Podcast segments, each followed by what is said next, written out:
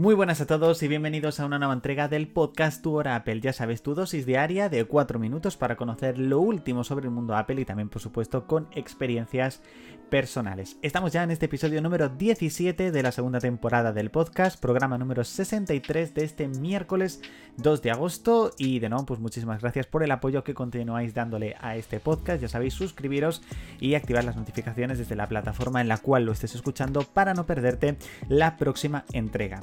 Queda muy muy poquito para que podamos ver los nuevos iPhone 15 y iPhone 15 Pro. En un principio, seguramente si no es la primera, segunda semana de septiembre, ya los habríamos visto en una nueva keynote. Es decir, estaríamos a poquito más de un mes de poder ver esos nuevos dispositivos. La verdad que muchas ganas, tenemos muchas ganas de ver los nuevos colores, esa supuesta cámara de 48 megapíxeles y esa dinámica Island que van a heredar los modelos iPhone 15 derivados del 14 Pro y 14 Pro Max, ese botón de acción, cámara telescópica, es decir, de todo, absolutamente las novedades que vamos a tener en los nuevos dispositivos, pero también por supuesto va a venir un aumento de precio.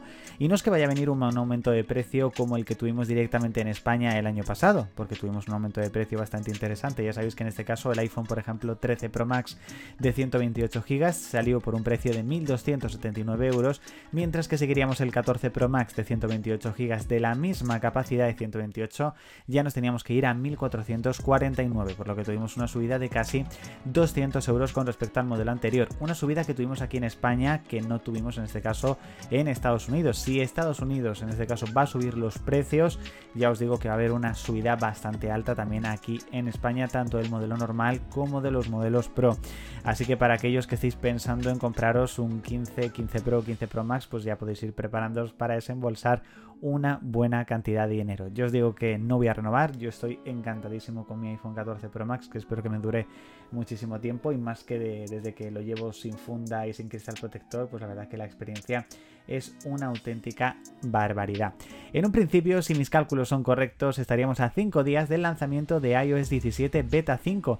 Ya nos estamos acercando casi al final de lo que sería el, fin de las betas. Todavía nos queda un mesecillo más o menos para, para tener ese final de las betas. Pero bueno, ya esa beta número 5 ya pues como que nos va acercando un poco lo que es al final de esta trayectoria veraniega de betas. Quería comentaros cuáles son los widgets que actualmente tengo en mi 14 Pro Max. Como os dije, desde la beta número 4 ya funcionan muy bien los widgets nativos, sobre todo en eh, iOS 17. Y quería comentaros cuáles son los widgets que actualmente tengo en mi iPhone. Concretamente en la parte de arriba tengo el widget media de música. Es, lo tengo desde arriba, me encanta visualizar la música que estoy escuchando, lo último que he escuchado. Después tengo el widget de atajos con cuatro de los atajos que más utilizo, que ya os mostré, juraría si no en Twitter, eh, os lo mostré también en, en el blog. luego abajo tengo el widget grande de calendario con el día en grande. Después si giro, eh, porque tengo tres bloques distintos, tengo el de recordatorios. Luego en este caso tendría justo a su derecha tendría el widget de tiempo. Y después tendría el de casa, que en este caso con las anteriores betas tenía el widget mediano, ahora tengo el pequeño, que creo que me va más que suficiente, la verdad, para, para lo que lo uso y pues, ocupa muchísimo menos espacio. Luego si nos vamos lo que es a la parte izquierda de widgets, pues bueno, tendría en este caso el de batería medio, también tengo el de contactos medio, que antes tenía una pila de distintos contactos, pero bueno, ahora prefiero tenerlo todo en uno. Después tendría pues un bloque de productividad, pues con algunas eh, carpetitas que tengo de Notion y también por supuesto de las notas. También tengo de la aplicación de notas, me refiero. Luego también tendría justo a la derecha una pila con mis dos AirTags para visualizarlo. Y después, sin tenerlos en bloque, tendría el de Apple TV y el de TV Time, que la verdad que me van bastante, bastante bien. La frase del día de Steve Jobs sería, cuanto más amplio es el entendimiento de la experiencia humana, mejor es el diseño que tenemos.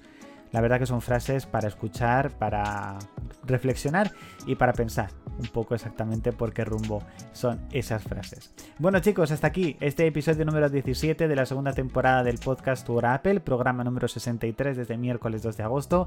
Muchísimas gracias por haber escuchado el podcast hasta aquí. Ya sabes que mañana tienes nueva entrega, pero que continuamos, ya sabes, en Twitter, blog, YouTube, en todas partes. Estamos ya preparando la segunda temporada de lo que es la marca 0941 Tour Apple, que arrancará el próximo 1 de septiembre, que os iremos presentando a lo largo de este mes de agosto. Así que nada chicos, nos leemos, nos escuchamos y nos vemos. Chao.